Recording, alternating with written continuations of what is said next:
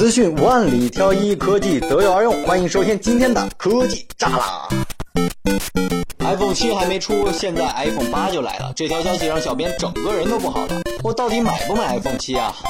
据称 iPhone 八将会有三款，并且会使用双曲面屏，同时搭配 AMOLED 屏幕。而尺寸方面呢，将会达到五点八英寸，比现在的 Plus 还大零点三英寸。试问您的裤兜还放得下吗？你知道比尔盖茨现在还有多少钱吗？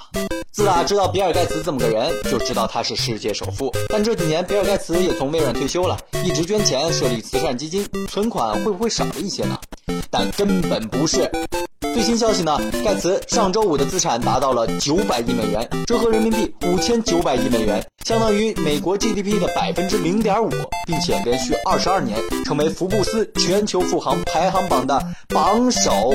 哎呀，突然让小编想到一句话：“老兵不死，只是凋零。”这句话出自西点军校。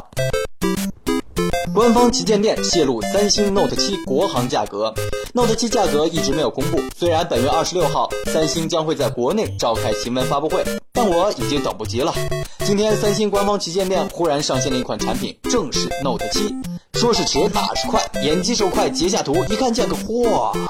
三星 Note 7 64B 版本五千九百八十八元，并于八月二十六号下午五点开售。如果按这个价格来算，六 GB 内存版不得卖六千三百九十九元吗？这个价您怎么看？乐视法拉第汽车上路了，这可不是娱乐新闻。乐视自家做的车法拉第终于来了，只不过现在在美国试跑。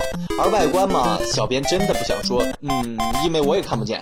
车身本身包裹很严实，生怕漏点。嗯，是漏点这个词儿没有错。不过从外形上讲，貌似和特斯拉的 Model X 非常相似。而这也是一款纯电动车。国内厂商刚搅和完手机市场，又来搅和汽车。小编开着跑车上班的梦想就靠你们了。科技炸了，每天看新闻大事儿，我们明天再见。